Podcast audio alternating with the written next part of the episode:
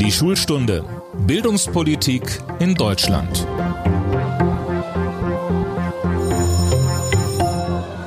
Hallo zu unserem Podcast Die Schulstunde. Das ist unsere neunte Folge.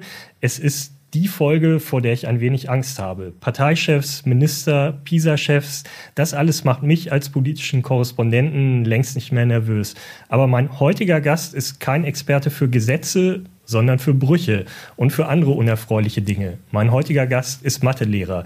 Und ich sage herzlich willkommen Sebastian Schmidt von der Inge Eicher Scholl Realschule im schwäbischen Neu-Ulm oder auch einfach Hallo Sebastian. Grüß dich, Tobias. Mensch, was für eine Einleitung. Oh, ich hoffe, du hast nicht wirklich Angst vor mir. Wobei ich kann es verstehen, Mathelehrer und so, da, da gehen ja schon erstmal ein bisschen Gänsehaut manchmal hoch, ne? Ja, genau. Wir werden das mal im Lauf äh, der Folge rausfinden, ob ich äh, Angst vor dir haben muss oder nicht. Sebastian, du bist Mathelehrer. Was hast du zu deiner Verteidigung zu sagen?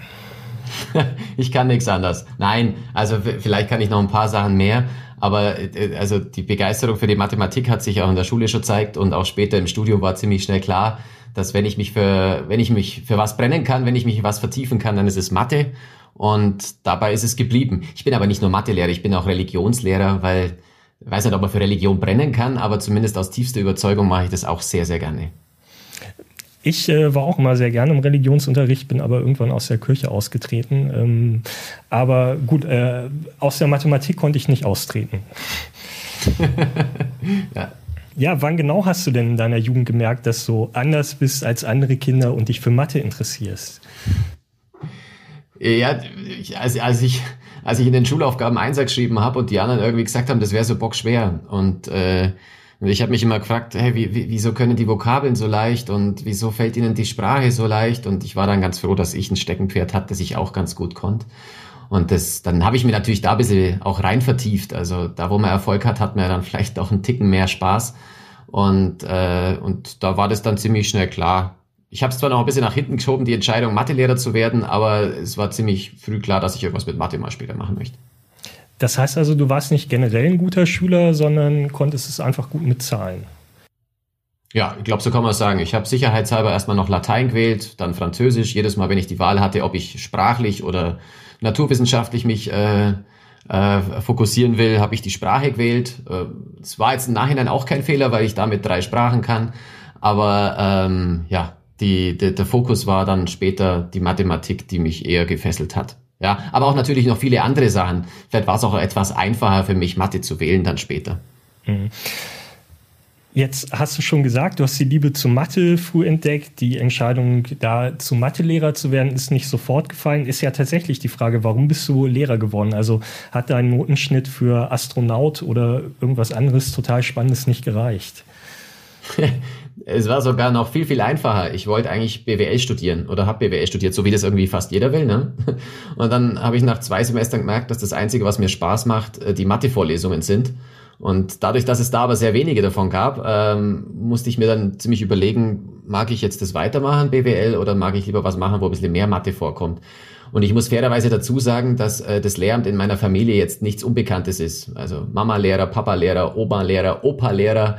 Äh, also wenn man Weihnachten über was diskutiert, dann hat das meistens was mit Unterricht zu tun. Dem habe ich mich erstmal versucht zu widersetzen und irgendwann halt doch gemerkt, vielleicht sind da vielleicht auch ein paar äh, Gene mit dabei, die fürs Lehramt dann ausreichen. Du hast gemeinsam mit anderen den Deutschen Lehrerpreis 2019 verliehen bekommen. Ähm, was kostet es, die Jury zu besprechen, äh, zu bestechen, Entschuldigung, oder wofür habt ihr den Preis eigentlich sonst bekommen? Ja, die Jury bestechen ist witzig. Ähm, aber tatsächlich ist es vielleicht auch so, dass wir gewonnen haben, weil wir die Zeit hatten, uns zu bewerben. Also ist auch ganz wichtig, glaube ich, dass du nicht der innovativste Lehrer bist, bloß was du den Deutschen Lehrerpreis gewonnen hast, sondern du hast halt die Musik gehabt und du wolltest dann auch vielleicht diesen Preis gewinnen. Und so viele Bewerber, wie es Lehrer gibt, hat es da nicht gegeben. Und andersrum, glaube ich, haben wir schon ein ziemlich cooles Konzept auch gehabt, wo wir, wo wir stolz drauf sind, wo wir, wo wir gemerkt haben, da funktioniert, da passiert was. Und das wollte man dann auch einreichen, ähm, in der Hoffnung natürlich, dass wir da vielleicht dann auch einen Preis dafür gewinnen, weil wir da auch ziemlich viel Energie reingehängt haben. Genau. Und, ja. Ähm, ihr habt also nicht Geldscheine in einen Umschlag äh, gesteckt, sondern das Konzept. Und dann erzähl uns doch mal mehr über das Konzept. Ja, damals haben wir es in zwölf Seiten gefasst und das war ziemlich schwer, das in zwölf Seiten zu fassen, weil wir, wir Lehrer können deutlich mehr äh, als zwölf Seiten über ihren ja, Unterricht ich erzählen. Sofort. Genau, deswegen versuche ich mich jetzt in dem Podcast ein bisschen kürzer zu fassen. Grundsätzlich geht es uns darum, dass wir, wir haben es Lernbüro digital genannt, dass die Schüler mit ihrer Selbstständigkeit und ihrer Wirksamkeit im Unterricht auf, äh, auffallen müssen. Das heißt, dass wir als Lehrer äh, nicht ständig in die Rolle fallen wollen, die Schüler äh, zu führen, die Schüler zu belehren, die Schüler zu unterrichten, sondern dass wir mehr in der begleitenden Rolle tätig sein wollen. Und das haben wir versucht durch Material äh, zu äh, bewerkstelligen, dass der Schüler quasi, wenn er sein Smartphone rausnimmt, Zugriff auf diese Materialien hat und durch Arbeitsaufträge und Hilfsmaterialien selbstständig durch den Unterricht durchkommt. Jetzt ist uns natürlich schon bewusst, dass diese, dass die unsere Schüler genauso Schüler sind wie alle anderen und ähm, haben halt nicht nur Materialien zur äh, kompetenzorientierten Umgang reingepackt, sondern auch Materialien, wo der Schüler sich notfalls wieder darauf berufen kann, mit einem Erklärvideo sich ein paar Sachen wieder anzuschauen, wie wäre es denn gegangen. Also das heißt, wir bauen äh, hinführende, äh, entdeckende Aufgaben ein, wo man Lebensalltag ein bisschen mit reinbaut, wo man was draußen finden kann, wo man vielleicht aber auch schon im Digitalen was ausprobieren kann und äh, bauen unseren Unterricht so auf, dass er ganz lebendig ist, also dass sehr viel gesprochen wird, dass sehr viel im Wir getan wird, im Austausch im Klassenzimmer und haben aber wirklich auch Material dabei, wo man dann sagen können, du, wenn ihr jetzt zwei Stunden geschnarcht habt, da gibt's danach noch hier ein Material, dann schaut euch das an, vielleicht habt ihr es dann damit verstanden. Jetzt so ganz einheitlich kann ich es nicht runterbrechen, aber weil es ist tatsächlich ja so, dass wir als Kooperation gewonnen haben und heute bis zu 50 Leute an dieser Kooperation partizipieren. Das heißt, jede Stunde schaut irgendwie ein bisschen anders aus, weil es jeder Lehrer ein bisschen anders umgesetzt hat. Aber so grob heißt es, wir wollen den Schüler zur Selbstständigkeit bringen. Hilfe digitale Medien, aber nicht nur digital lehren, sondern auch digital lernen, dass die Schüler selbst einen kompetenten Umgang mit dem Gerät erlernen. Okay, das heißt, du kennst dich besonders gut aus mit digitalem Unterrichten und ihr habt damals schon was gemacht, was man jetzt in der Corona-Pandemie nochmal besonders gut gebrauchen konnte. Jetzt ist natürlich nicht immer Corona-Pandemie und ich kenne auch ganz viele Lehrer, die sagen, dafür, ob der Unterricht gut oder schlecht ist, ist es äh, vollkommen egal, ob du ein Tablet oder ein Smartphone benutzt. Ich meine, ist da nicht auch irgendwie was dran? Also ich, wir hatten vielleicht einen Vorteil, dass wir ein paar Sachen schon im Digitalen hatten, aber unser Unterricht war eigentlich so ausgelegt, dass wir das Bestmögliche aus einer Präsenz rausholen. Ja, viel Kommunikation, viel Zusammenarbeit, viel Beziehungsebene. Jetzt fällt uns das komplett weg und wir rudern genauso wie alle anderen. Aber wir haben eben vielleicht schon Material, wo wir uns ein bisschen drauf verlassen können. Das heißt, auch, auch im Distanzunterricht mussten wir uns darauf äh, verlassen, dass wir äh, die Schüler zum, zum Reden bringen oder wir mussten es garantieren, die Schüler zum Reden zu bringen. Und klar ist jetzt auch, jeder Schüler braucht ein Tablet und ein Smartphone, um jetzt aktuell über Distanz am Unterricht teilzuhaben. Aber es geht ja nicht darum, dass die Schüler einfach nur ein Tablet in der Hand haben, damit sie danach besser Mathe können, sondern es geht ja darum, wie wollen die Kids äh, vorbereitet sein auf die Welt von morgen. Und da reicht es eben wahrscheinlich nicht mehr aus, dass sie einfach nur den Pythagoras, äh, das Plusquamperfekt äh, und äh, ein bisschen was über Europa wissen, sondern sie müssen vielleicht auch andere Kompetenzen haben, um in der Berufswelt von morgen überstehen zu können. Es ist und ja, dafür braucht es ein Tablet. Ja, es ist natürlich trotzdem die Frage, äh, viele nutzen das Tablet, das Smartphone ja auch zu Hause. Jetzt kann man sagen, da entsteht so ein Gap. Die, die zu Hause nicht so gut ausgestattet sind und das dann nicht in der Schule lernen, haben Nachteil. Man kann natürlich andererseits auch fragen, wenn wir mal Corona komplett ausblenden und uns da in eine andere Zeit denken, warum sollen sich deine Schüler eigentlich anschauen, wie du Bruchrechnen in einem Lernvideo erklärst. Und ich habe mir das angeguckt, du machst es wirklich gut, aber warum sollen die sich das eigentlich anschauen, wenn die doch auch genauso gut die Live-Show anschauen könnten? Also ich habe Bruce Springsteen äh, live in Philadelphia auf der Bühne gesehen. Das war tausendmal geiler, als sich das auf Platte anzuhören. Ja, das stimmt auch. Also im Endeffekt ist es aber dieselbe Musik, die den alle tausend Millionen Menschen begeistert. Und meine Ursache, Erklärvideos zu bauen, war ein ganz einfacher. Wenn ich vor 30 Leuten stehe und total begeistert versuche, irgendwas zu erklären, dann habe ich nach sieben Minuten vielleicht drei Leute erreicht. In den nächsten sieben Minuten schaffe ich es vielleicht nochmal, nochmal drei mit ins Boot zu holen. Dann die nächsten Viertelstunde nochmal fünf mit ins Boot zu holen. Und wenn ich dann ungefähr so zwei Drittel habe, langweilt sich ein Drittel längst schon wieder, weil sie echt alles verstanden haben. Das heißt, hier live auf der Bühne zu stehen, äh, hat einfach überhaupt keine individuelle individuelle Passung. Also ein Lied anhören ist ja was anderes wie den Pythagoras verstehen. Da braucht's Redundanz, da braucht's ganz viel Wiederholungen und das braucht man ganz viel individuell. Und deswegen ist äh, das Erklärvideo jetzt nicht der Teil, wo ich den Schülern sage, schaut euch das so oft an, bis ihr es könnt, sondern jeder geht seinen Landpfad, seinen Landweg, wie er versucht, de, irgendwas zu verstehen, das Bruchrechnen. Und äh, dann am Ende kommt bei mir das Erklärvideo, um alle einzufangen, sollte jemand in der Sackgasse geraten sein. Aber so kann ich individueller die Schüler betreuen und muss nicht die ganze Zeit vorne stehen und händeringend versuchen, 30 Mann in absoluten Gleichschritt zu kriegen. Das ist bei Musik hören was anderes. Da bin ich bei dir. Ich mag Bruce Springsteen und Live-Konzerte auch lieber. Ich kenne einen Mathelehrer, der klagt mir immer sein Leid, dass er einfach viel zu viel zu tun hat äh, und äh, dann jetzt nicht auch noch Lernvideos erstellen kann. Ist jetzt ja tatsächlich die Frage, muss jetzt jeder Lehrer Erklärvideos erstellen oder können einfach andere deine benutzen oder könntest du vielleicht auch die Videos von anderen benutzen, falls sie, ich weiß, ist total unwahrscheinlich, noch besser sind als deine eigenen? Äh, wie ist es?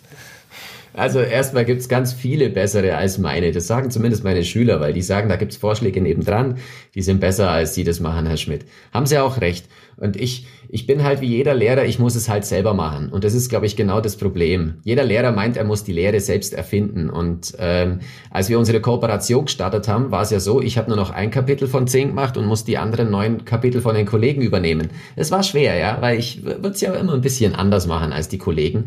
Aber das, das, das, das Faszinierende daran war, dass es genauso funktioniert hat. Also es ist nicht wichtig, äh, wer, wer den Content erstellt, sondern es ist wichtig, wer die Schüler begleitet. Der, der, der Mensch, die Beziehung zu den Schülern, die ist umso viel wichtiger, als sich stundenlang in Materialerstellung festzuhalten. Und dennoch, als ich meine Erklärvideos gemacht habe, habe ich die natürlich alle auf YouTube gestellt. Immer gesagt, hey, nehmt doch mein Zeug, das ist super, ne? Und die Lehrer waren auch nicht so überzeugt. In der Kooperation jetzt, wenn sie selber was dazu beitragen dürfen, jetzt nehmen sie alle meine Sachen und andersrum genauso. Das heißt, hier ist es auch so, dass der Lehrer vielleicht diesen Schritt, Schritt auch gehen muss, selbst mal was zu erstellen, um zu sehen, was damit passiert, um dann zu merken, das andere tut's genauso. Ist ja auch beim Lernen der Schüler genau das Gleiche. Die müssen diese Phasen ja auch durch, durch, durchtreten. Ja, die können nicht einfach irgendwas übernehmen und dann ist gelernt, sondern sie müssen so eine, so eine, so, so einen Fehlerweg auch auch selber gehen. Und äh, ich glaube, dass das äh, in der Lehrerschaft äh, weit verbreitet ist. Trotzdem bin ich ein großer Fan von der OER-Bewegung, dass wir möglichst alles ins Netz stellen, was wir schon mal gemacht haben, weil für mich ist es so ein leichtes, jetzt Material zusammenzufassen. Okay, das heißt aber im Grunde genommen ist es tatsächlich so, dass wenn es optimal läuft, du halt sagen kannst, äh, schau dir doch das Lernvideo von dem Kollegen XY, der sogar aus einer ganz anderen Stadt kommt an, aber der erklärt es super und dafür habe ich dann mehr Zeit, hinterher mit dir einzeln nochmal drüber zu sprechen, ob du das eigentlich verstanden hast, äh, wo du Nachfragen hast, äh, mal auf deine Aufgabe draufzuschauen und so. Das verstehe ich richtig, oder? Ja, genau. Aber ich würde es tatsächlich ein kleines bisschen umdrehen, weil ähm, der Flip Classroom wird ja immer so verstanden, ich gebe euch ein Lernvideo und danach könnt ihr was und übt. Und ich, ich drehe es schon noch ein bisschen um. Also Flip Classroom ist ja schon umgedrehter Unterricht, aber ich drehe es noch mal ein bisschen um. Ich will eigentlich, dass der Schüler erstmal selber was tut, bevor er ein Erklärvideo, ein Lernvideo bekommt. Also er soll möglichst sich selber auf den Weg machen, etwas zu begreifen. Ist heute so wichtig, dass wenn man eine große Unbekannte hat, irgendwie versucht, sich dieser Unbekannten zu nähern und sie zu lösen. In der Mathematik hört sich das natürlich nach Gleichung an, aber insgesamt haben wir so viele Problemstellungen in unserem Arbeitsleben, in unserem späteren Berufsleben. Wir können nicht einfach irgendein Erklärvideo anschauen und dann können wir alles lösen, was danach kommt, sondern sondern wir müssen uns Schritt für Schritt dem Problem nähern. Und darauf will ich die Schüler ein bisschen vorbereiten. Und dennoch gibt es am Schluss das Erklärvideo. Aber das muss eben tatsächlich nicht von mir kommen, weil ich, wenn ich ganz nah an den Schülern dran bin, viel, viel wertvoller sein kann äh, durch individuelles Coaching. Vielleicht ist Lehrer sein eher heute Coaching als Lehrer und Unterrichter. Du lässt die Schüler ja auch selbst Erklärvideos äh, erstellen. Also du hast ja auch gesagt, es ist ganz wichtig, dass sie erstmal auch selbst was tun. Aber warum lässt du die auch so Videos machen? Was ist daran das Besondere? Ja, die Magie des, ähm, wer es erklären kann, der kann es einfach. Also ich kann jetzt Mathematik noch viel besser als, vor, als nach meinem Studium, weil ich einfach äh, meine Erklärvideos erstellen muss. Ähm, einfaches Beispiel, ein Schüler äh, hat in Gruppenarbeit mit drei anderen zusammen ein Erklärvideo erstellt und nach zwei Wochen hat er gesagt, ja, Herr Schmidt, aber wir haben doch gar keine Mathe gemacht, wir haben doch nur Erklärvideos. Und ich sagte, und jetzt versuch mal diese Gleichung zu lösen. Und da ist ja ganz einfach, hier minus drei, hier geteilt durch zwei habe ich mein x und dann die Lösungsmenge. Und er gesagt, ja, schau, ja, ich habe dir überhaupt nichts unterrichten müssen. Ich habe dir kein Material gegeben müssen. Du hast dir das selber erarbeitet, du hast es selber anderen beigebracht und plötzlich kannst du was, das, das ist Lernen pur. Und da war er begeistert. Und ich glaube, diese Magie ist es halt. Wenn du immer äh, an dein Heft schaust und schreibst das ab, was vorne an der Tafel gerade passiert, dann findet ja eigentlich kein Lernen, sondern nur ja, ein Kopieren statt. Und das, was, was mir wichtiger ist, dass, dass Schüler eine Wirksamkeit erfahren, nämlich wenn ich was selber anpack, dann kann ich es danach vielleicht auch besser. Und sprechen wir nochmal über Coaching. Also wozu genau brauche ich dann dich als Lehrer noch? Das Beste wäre natürlich, ich wäre überflüssig. Also wenn ich in ein Klasszimmer reingehe und der Schüler nimmt sein Handy raus und er kommt mit dem Material durch die Stunde, dann habe ich alles geschafft finde ich. Dann hat Lernen funktioniert, weil der Schüler, wenn er nach der Schule rausgeht, der kann sich alles selber beibringen. Aber so weit ist es überhaupt nicht. Jeder Schüler hat eine Frage, jeder hat da noch irgendwas, kommt hier nicht weiter. Wenn ich so ein Konzept einführe, bin ich wirklich total am Rödeln und Hektiken und muss eher schauen, dass ich andere Schüler noch mit ins Team hole, die mich dann unterstützen. Von daher habe ich leider auch gemerkt, wie unsinn, wie sinnlos es ist, wenn ich an der Tafel stehe. Weil wenn ich das nicht tue und den Schülern direkt helfen kann, wenn sie ein Problem haben, dann merke ich erstmal, wo es überall hängt. Und äh, das hat mich nur in meiner Aufgabe bestätigt. Im Klassenzimmer darf ich nicht derjenige sein, der den Takt angibt, sondern ich muss derjenige sein, der im Hintergrund guckt.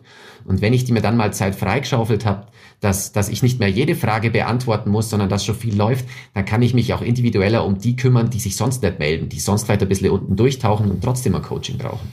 Aber hast du nicht auch das Problem, dass die Unterschiede in der Lerngruppe dann immer größer werden. Also du förderst dann den individuell, der besonders gut ist und klar, du kümmerst dich dann äh, auch und vielleicht auch sogar ganz besonders um denjenigen, der relativ schlecht ist, aber ich glaube, viele Lehrer haben auch so ein Grundgefühl und wenn ich da vorne an der Tafel stehe und allen genau dasselbe erkläre, dann habe ich die Gruppe auch irgendwie von dem, was ich vermittle, so ein Stück weit zusammen, während es bei dir ja vielleicht auch immer weiter auseinander geht, weil einige einfach wahnsinnig schnell und wahnsinnig gut sind. Ja, aber das Schöne ist ja, die, die wahnsinnig schnell und wahnsinnig gut sind, die kann ich fliegen lassen, ja. Die, wenn die sich melden, sage ich, du, ich weiß, da kommst, gib dir fünf Minuten, du kommst selber drauf, ja. Also da, da bin ich dann vielleicht auch mal so rigoros und sag, hilf dir. Das, das schaffst du, ganz ehrlich, du brauchst mich nicht. Und deswegen ist es mit, mit, mit Dauer des, des, dieser Form des Unterrichts so, dass ich mich dann eher um die kümmern kann, die halt vielleicht ein bisschen einen Förderbedarf oder gelinde gesagt einen kleinen Arschtritt brauchen. Und, äh, und, und das ist mir dann das, das Wichtigere. Und ich habe ja mit meinen Erklärvideos gelernt, wie es funktioniert. Wenn ich ein sieben Minuten Erklärvideo ablaufen lasse, ja, dann hat's halt fast gar keiner verstanden. Also den Schülern einfach nur ein Erklärvideo hinwerfen und sagen, hey, danach könnt ihr den Pythagoras, funktioniert nicht. Das merken jetzt wahrscheinlich auch viele im Distanzunterricht, wenn ich jeden Tag einfach nur Filmchen gucken lasse, dann haben die in der nächsten Schulaufgabe vielleicht immer noch keinen Auftrag. Mhm. Und äh, genau, um wieder zu deiner Frage zurückzukommen, genau, ja, jetzt habe ich fast ein bisschen den Faden verloren. Ähm, äh, ich, ich, ich will sehen, woran es hakt. Und wenn, wenn ich 30 Leuten im selben Tempo versuche, was zu sagen, dann, dann kann ich in den Augen er, vielleicht erkenne, dass es der eine oder andere nicht kann. Und die eine Rückfrage hilft vielleicht auch dem einen, aber ich krieg niemals 30 äh, individuell betreut. Und das ist mir viel wichtiger und viel wertvoller. Aber das heißt, du sagst, mit deiner Methode fliegen in Mathe auch weniger Leute durch, als wenn du es frontal unterrichten würdest. Naja, das will ich damit nicht sagen. also, wer in, das, das, ich habe es am Anfang auch erhofft, dass da gnadenlos die Noten besser werden.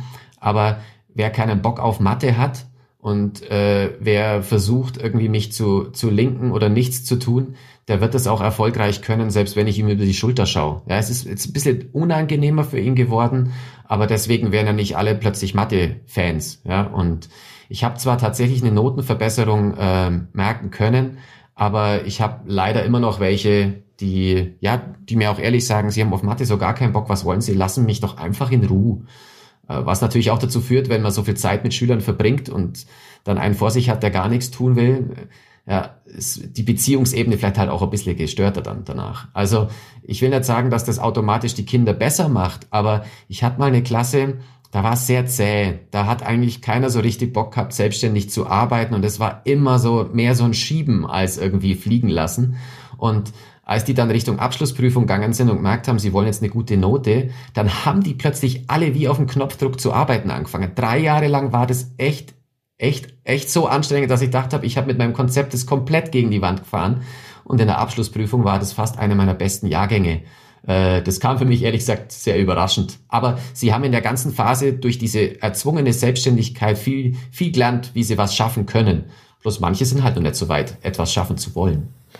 Aber den Schülern Selbstständigkeit zu lassen und da dann drauf zu schauen, ist für den Lehrer im Grunde anstrengender, als es frontal zu unterrichten oder kann man es einfach nicht vergleichen? Ja, ich finde schon anstrengend, weil du verlierst so den Überblick. Wenn du 30 vor dir hast, dann ziehst du deinen Stiefel durch, ist ja wurscht, muss jeder ruhig sein, geht schon. Und wenn du, äh, wenn du 30 individuell betreuen willst, dann, dann, dann redest du ja viel und dann vergisst auch schnell wieder Sachen, die du vielleicht mal mal gesagt hast. Also es, äh, ich, ich, ich, ich habe immer gedacht gehabt, ich spare mir dadurch Zeit oder Arbeit, wenn ich quasi mein, meine Materialien schon ausgelagert habe. Aber es ist tatsächlich doch anstrengend, auch rumzugehen. Aber mit, mit fortschreitendem äh, Methodik, also dass die Schüler das gewohnt sind, eben eigenverantwortlicher zu arbeiten, da hab's ich dann auch irgendwann mal einen Ticken entspannter. Und die, die Zeit nehme ich mir aber nicht, sondern dann habe ich endlich mal Zeit, auch die zu fördern, die vielleicht noch weiter nach vorne schießen können. Ich habe da gerade das bildhaft gemeinte, aber ja doch sehr plastische Wort Arschtritt auch gehört in dem, was du gesagt hast. Mal grundsätzlich gefragt, ist ein guter Lehrer eine Autoritätsperson, ein Freund oder beides? Wie schaut es aus? Also ich finde, ein guter Lehrer ist einer, der das voneinander trennen kann. Der, der ein Freund sein kann, aber auch eine Autoritätsperson sein kann. Und ähm, ich habe ich hab in meinem ersten Jahr habe ich mir gedacht gehabt, ich will, will der coole Lehrer sein und bin dementsprechend in die, in die Klasse reingegangen und die Klasse ist mir ein Jahr lang auf der Nase rumtanzt, dass ich, ja, ich habe irgendwie nicht mehr viel Disziplin reinkriegt und äh, wollte das auch nie. Ja, ich wollte nie über die Disziplin kommen. Und es gibt Momente, da muss ich einfach auch mal äh, eine Ansage machen, dass es funktioniert. Da muss ich vielleicht auch mal die Eltern anrufen und sagen, so klappt's gerade nicht, oder das Kind mal in fünf Minuten Gespräch äh, mal packen und sagen, so geht's nicht weiter, so kommst du nicht weiter. Das Verhalten noch ein bisschen spiegeln. Aber ich, ich äh, versuche das zu minimieren, so gut es geht. Ich, ich äh, lob lieber das über die Maßen, was funktioniert. Ja, wir haben ja ein Mordschaos in meiner Klasse und ich feiere quasi alles ab, was irgendein Schüler schafft. Und das ist ansteckend, ähm, zumindest bei manchen Schülern, und versuche darüber zu gehen. Und nichtsdestotrotz, es gibt halt auch ein paar, die brauchen einfach mal auch eine, eine härtere Ansage. Das ist zwar pädagogisch vielleicht nicht so wertvoll, aber wenn ich mich da an Zeiten zurückerinnere, wo ich, ich habe ein oder zweimal schon, ich will nicht sagen die Fassung verloren, aber da bin ich mal ein bisschen zu laut worden bei einem Schüler. Und das tat mir echt unendlich leid. Und ich habe dann auch mich danach entschuldigt und habe dann manchmal auch, mit einem habe ich dann mal auch ein Jahr später drüber gesprochen gehabt, dass mir das immer noch leid tut. Und er hat gesagt, Herr Schmidt, jetzt reißen Sie sich mal zusammen, ich hatte es so verdient, endlich hat mich mal jemand anpackt. Ich will jetzt nicht sagen, dass das Allheilmittel ist, aber ich glaube, ich glaube, wenn du, wenn du einfach äh, positiv auf deine Kids zugehst, dann darfst du auch mal äh, einen Anpfiff verpassen. Das wird mir, ist mir bis jetzt immer verziehen worden, aber trotzdem sollte es natürlich nicht das Ziel eines Unterrichts sein. Im Lockdown in der Corona-Pandemie waren, sind manche Schülerinnen und Schüler für ihre Lehrer gar nicht so leicht erreichbar. Was machst du in so einem Fall? Ich, ich, ich bin nervig, ich rufe die an. Ja, die drücken mich weg, die äh, drücken mich nochmal weg, die schalten ihr Handy aus. Dann rufe ich einfach nochmal an, dann rufe ich nochmal an, dann rufe ich nochmal an, dann rufe ich die Eltern an, dann nehme ich die Notfallnummer der Eltern, bis ich jemanden an der Leitung habe und dann frage ich mich, wieso habe ich eigentlich 20 Mal dich nicht erreicht? Und äh, das ist am Anfang total anstrengend, aber jemanden nicht zu erreichen kommt für mich nicht in Frage, weil dann verliere ich den. Und das ist so das Wichtigste bei mich für Lernen. Ich kann nicht meinen Unterricht so gestalten, dass ich am Schluss zehn Leute habe und die anderen 20, mein Gott, ist nicht meine Aufgabe, sondern ich will erstmal alle 30 haben. Und erst wenn ich alle 30 habe, dann lege ich los. Und, äh, und da ist es natürlich ein bisschen anstrengend, wenn man am Anfang 15 Mal hinterher telefonieren muss, bis einer rangeht, aber die Zeit habe ich mir genommen ähm, ich weiß nicht, ob er bis heute jetzt so intensiv dabei ist, aber nach zwei Wochen war er dann eben am Start und hat seine Aufgaben zuverlässiger abgeben. Und äh, wir haben auch ein gutes Verhältnis. Also er hat zumindest auch äh, das also nicht als negativ aufgefasst, dass ich ihn versucht habe zu erreichen. Und als die Eltern rangegangen sind, waren sie auch sehr dankbar, dass ich mich darum gekümmert habe. Und es ist auch so der Punkt, äh, wenn ich, wenn ich selbst nach fünf Jahren irgendwelche Schüler wieder treffe, und ich bin ja so überzeugt von meinem Konzept und von meinen Methoden und ich frage dann, hey, was, was, was waren eigentlich an unserem Matheunterricht, an was kannst du dich denn erinnern? Dann, dann, dann sagen die fast immer, ja, sie, sie haben sich echt um uns kümmert. Sagt, ja, aber wir hatten doch cool und so Erklärvideos und so Mebis und was weiß ich alles. Ah ja, stimmt, das war ja auch noch. Ja, ja, das war schon auch okay. Also ähm, ich glaube, ich glaube, das, das merkt man jetzt gerade auch alle, dass Lernen ganz viel über Beziehung geht und äh, ganz viel über das Miteinander geht. Und dafür sollten wir den maximalen Raum haben. Und wenn wir in die Schule zurück wollen und einer steht an der Tafel und erzählt allen und sie müssen ruhig sein dabei, ich glaube, das wissen wir jetzt mittlerweile alle, das könnte man theoretisch auch auf Distanz durch einen Roboter machen lassen und es wird nicht funktionieren. Man kennt das auch aus dem Arbeitsleben außerhalb der Schule. Mit dem einen stimmt die Chemie, mit dem anderen nicht. Ich meine, kannst du das ausblenden, wenn du eine Schülerin oder einen Schüler einfach nicht leiden kannst? Ich mag alle meine Schüler. Ja, das glaube ich nicht. Doch, doch, ich mag, also ich, ich habe mich schon herrlich über fast jeden aufgeregt, aber Schüler sind ja echt also wenn ich mit dem dann versuche, ins Gespräch zu kommen und den irgendwann mal in einem Gespräch hab, dann merke ich, dass da eigentlich immer so ein, so ein echter Kern bei dem dabei ist. Und den suche ich. Und wenn ich den hab, dann habe ich ihn normalerweise auch mit dem Boot. Ähm, ich, ich weiß aber, was du meinst. Es ist schon so, dass der, der ein oder andere nervt mich halt so kolossal, dass ich äh, mich schon gar nicht mehr drauf, vielleicht manchmal hinzugehen, weil ich weiß, da passiert wieder irgendwas. Aber den, Weg muss ich trotzdem gehen, weil ich, ich möchte, der ist halt noch nicht so weit und ich möchte ihn trotzdem aber irgendwann so weit haben, dass er, dass er mitmacht. Weil wenn der die Wirksamkeit erfährt, wie Lernen funktionieren kann, dann habe ich mehr gewonnen, als wenn ich ihn ignoriere. Und äh, es ist manchmal schwer, das auszublenden, aber eigentlich muss man die, die so super sind, denen muss man schauen, dass man auch Flügel gibt und die vielleicht auch mal in Ruhe lässt, weil die selber auf alles kommen und dementsprechend äh, vielleicht auch die zusammenführen. Ja, manchmal ist es ja wirklich so, dass die Schüler auch mich nicht mögen. Ja, es ist ja auch der Rückweg, ja, durchaus, durchaus denkbar. Und äh, dass wir dann hier eher als Team auffallen. Dann gibt's halt zwei, der eine ganz gut in Mathe, der andere eher nicht so gut, dann hocken die halt die nächsten zwei Monate beieinander. Dafür lasse ich die beiden in Ruhe, weil es funktioniert, wenn die zwei zusammen schaffen. Fändest du es grundsätzlich gut, wenn Schüler sich ihren Lehrer häufiger aussuchen könnten? Also nach dem Prinzip, ich gehe zum Schmidt, bei dem verstehe ich Mathe besser als beim Meier. Also das ist ja für so einen Schüler schon ein entscheidender Punkt, ob ich mit dem Lehrer, mit der Art, wie der erklärt, eigentlich klarkomme oder nicht.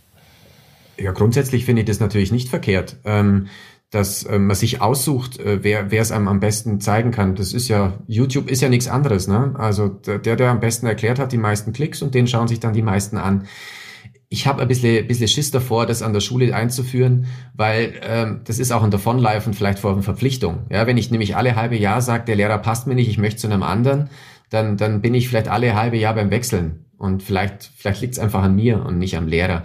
Und äh, ich vergleiche das immer gern mit Schiedsrichtern. Der FC Bayern, der hätte gern auch ein bisschen eine Auswahl, welche Schiedsrichter jetzt bei FC Bayern pfeifen, ja, und den und den, den hätten es gern nicht. Aber wenn ich eine gute Fußballmannschaft oder ein guter Schüler oder ein guter Lehrer sein möchte, dann muss ich eigentlich mit allen klarkommen. Und äh, wenn ich, wenn ich äh, am Schluss erfolgreich sein will, dann schaffe ich das auch, egal welcher Lehrer da ist. Und dadurch, dass einem das Netz offen steht und quasi alle Hilfen und Erklärungen und sonstige Sachen, die einem zum Unterrichten und zum Lernen fehlen, im Netz finde, kann ich, wenn ich wirklich will, immer alles allein schaffen und dann geht's sogar mit dem Lehrer, mit dem ich vielleicht am Anfang nicht so klarkommen bin. Ich als Dortmund-Fan würde mir übrigens auch gern aussuchen, welcher Schiedsrichter die Bayern-Spiele pfeift. Das jetzt nur mal am Rande.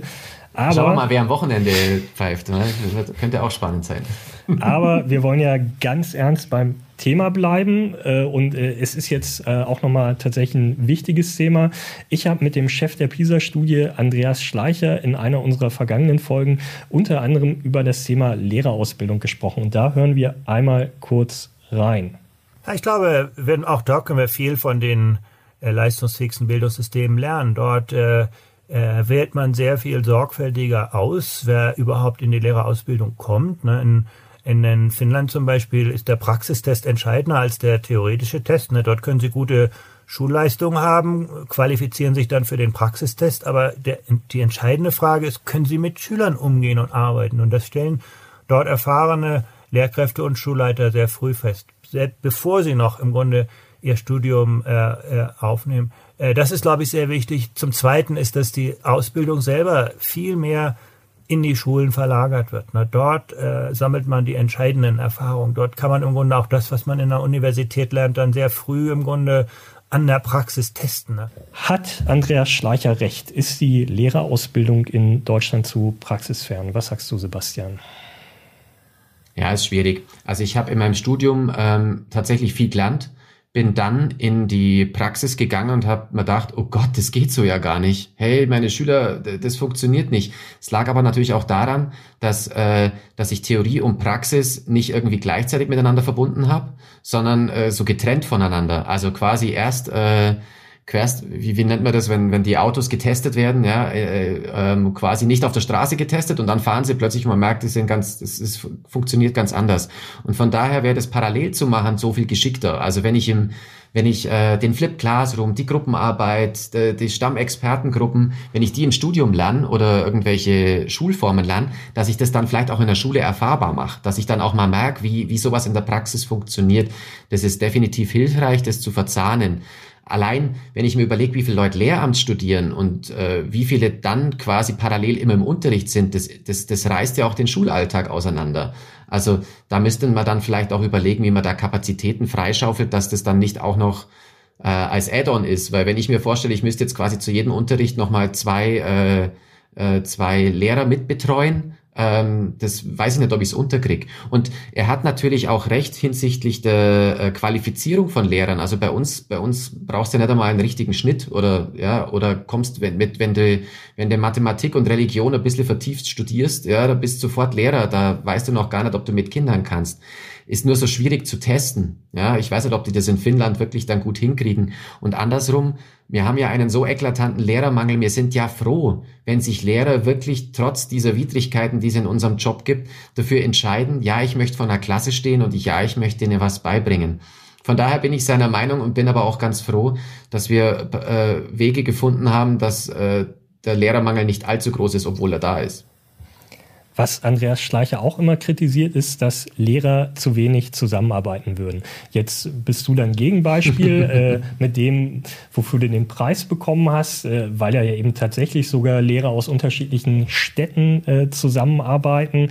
Trotzdem ist ja die generelle Frage, ähm, stimmt das, was er sagt, was er kritisiert?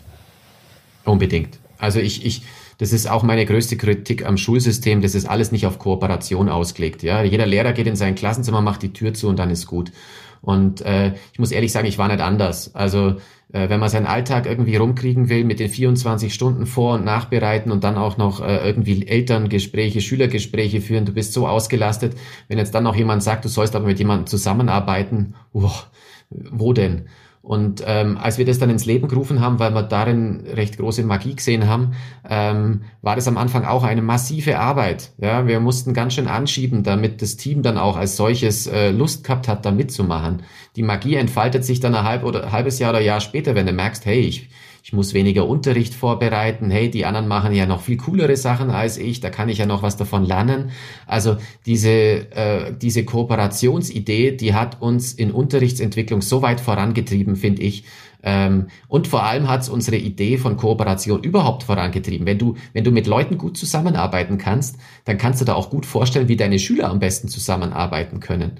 Und von daher ist es eigentlich ein Erziehungsauftrag einer jeden Schule, in Kooperationen zu denken. Nur auch hier, äh, hier brauchen wir Kapazitäten dafür. Hier muss das auch irgendwie so geplant werden, dass, dass Kooperation äh, in Anrechnungsstunden beziehungsweise in, in, einer, in einem pädagogischen Tag vorhanden ist. Und es muss sich das Mindset der Lehrer ändern. Ja, dass ich, ich war genauso. Ich habe gedacht, mein Unterricht ist so, wie ich ihn mache, genau richtig. Und alle anderen, ja, ist ganz nett. Aber ich, die, die, das, das ist völlig wurscht, ob der Pythagoras von mir, vom Ferdinand oder von sonst jemanden kommt. Äh, wichtig ist, ist das Begleiten und wichtig ist eben sowas wie Kooperation zu erfahren, weil das ja nicht nur für die Schulentwicklung, sondern auch für die Förderung unserer Kinder so wichtig ist, dass wir diese Magie auch weitergeben können. Ich weiß, du bist Lehrer und äh, du darfst deshalb, anders als ich, die Kultusminister nicht verbal verprügeln. Aber du darfst dir was wünschen. Erste Frage in diesem Zusammenhang, Sebastian, braucht man für eine wirklich gute Schule deutlich mehr Lehrer?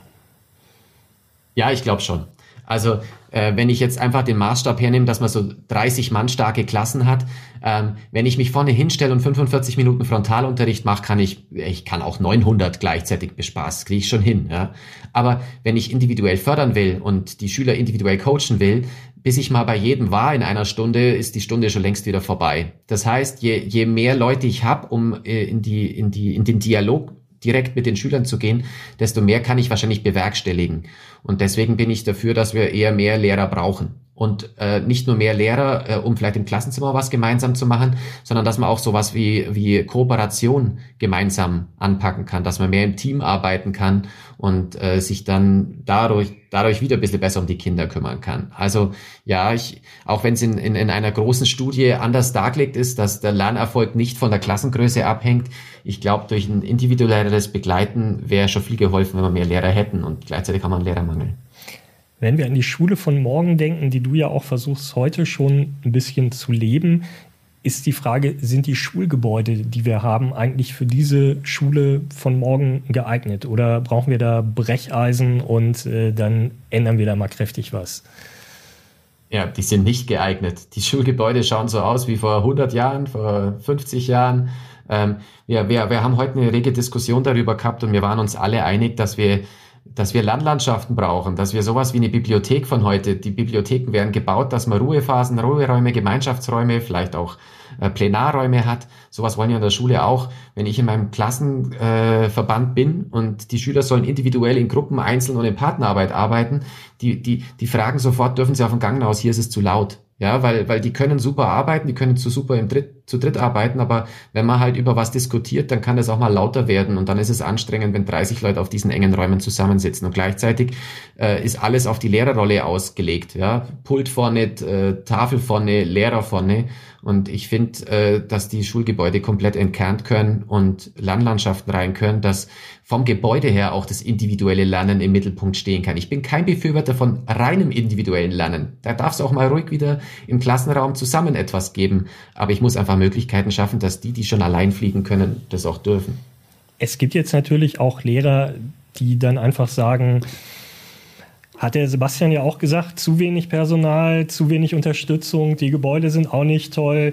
Bei dem geht die Technik vielleicht, aber bei uns nicht. Also da muss ich ja gar nicht anfangen, irgendwas zu verändern. Was sagst du dazu?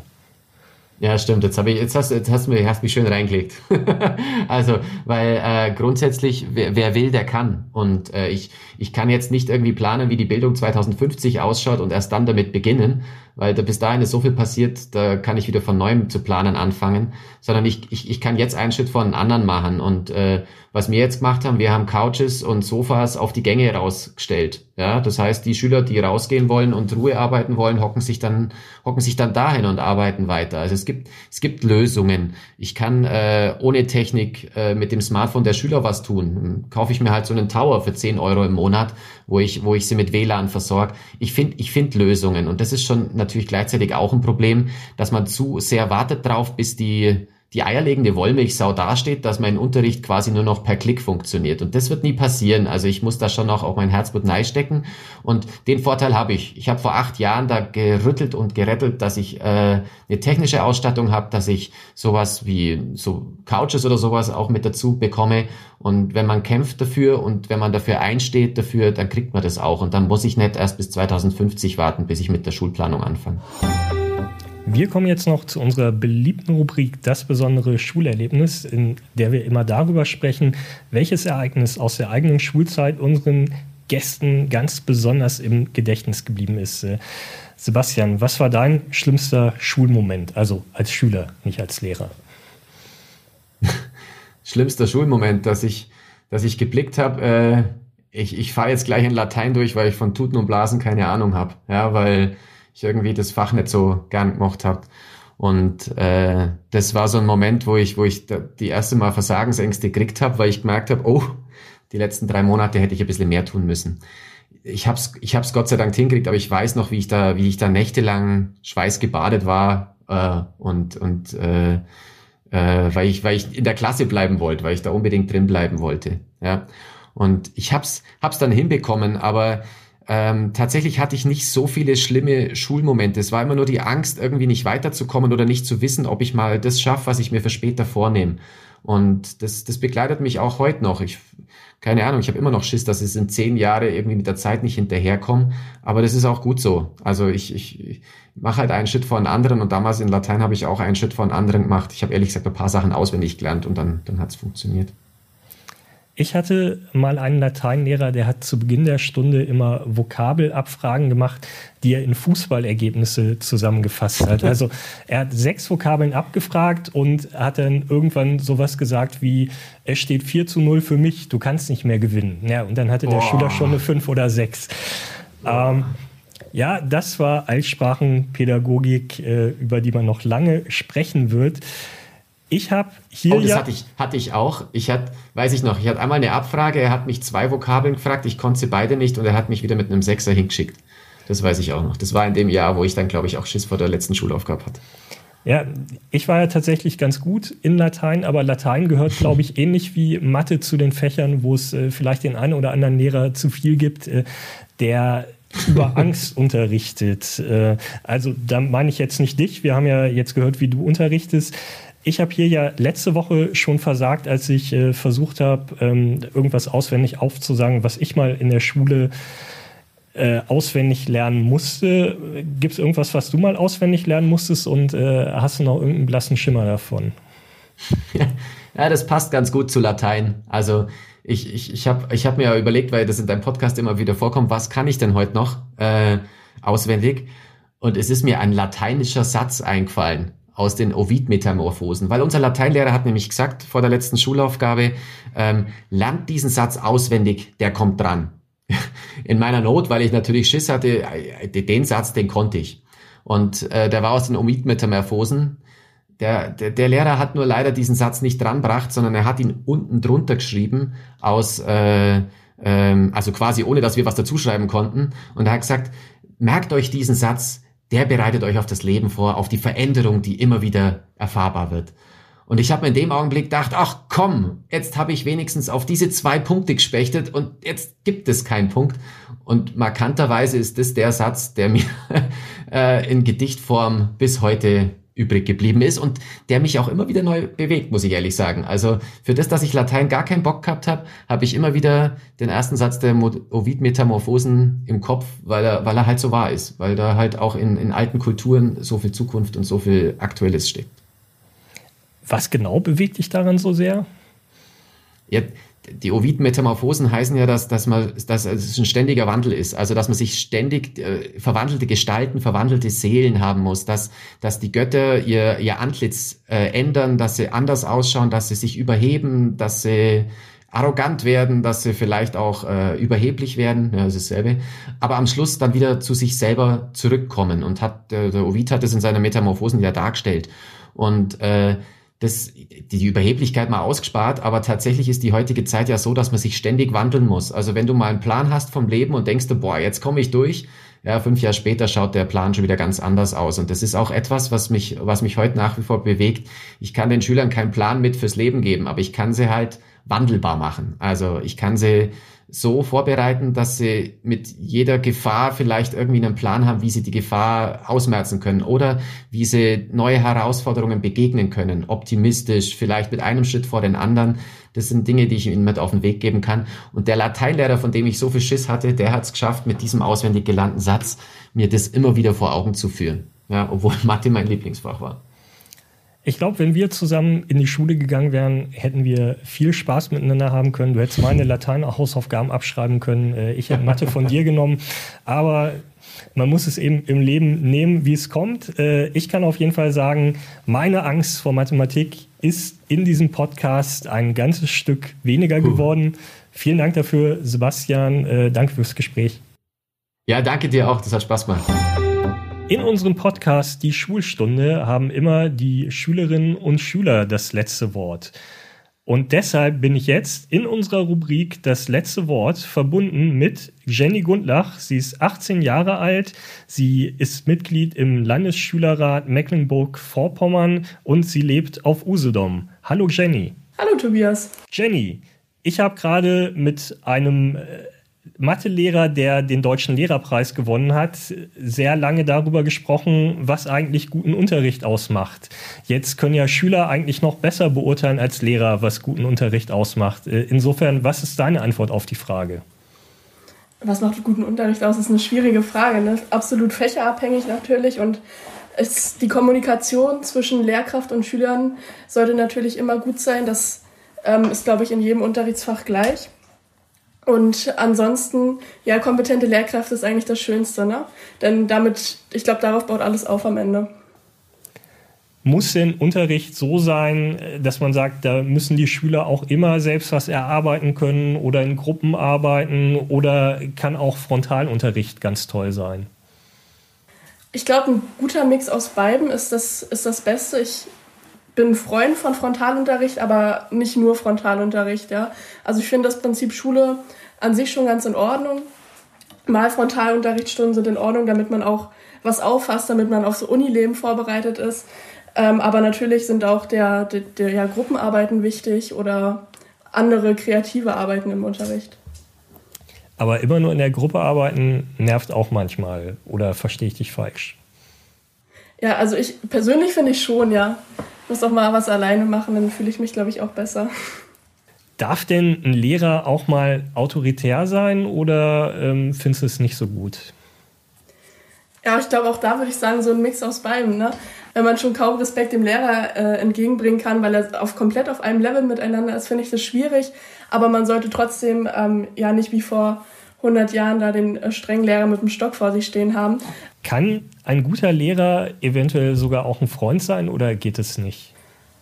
Man kann vielleicht freundschaftliche Verhältnisse mit Lehrern haben, ja, aber es sollte jetzt, also ich würde es cringe finden, wenn man so wirklich ein, also wenn Lehrer so ein wirklicher Freund, so eine wirklich Bezugsperson für einen wäre.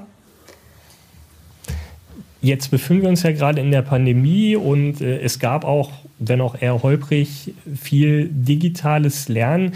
Glaubst du, dass da grundsätzlich was drin liegt, wo du sagst, das kann die Schule auch insgesamt für die Zukunft besser machen oder muss man einfach froh sein, wenn das wieder vorbei ist?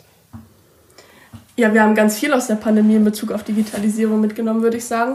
Es wird gezeigt, dass wir digitale Mittel im Unterricht brauchen und dass es ohne die in der heutigen Zeit nicht mehr geht.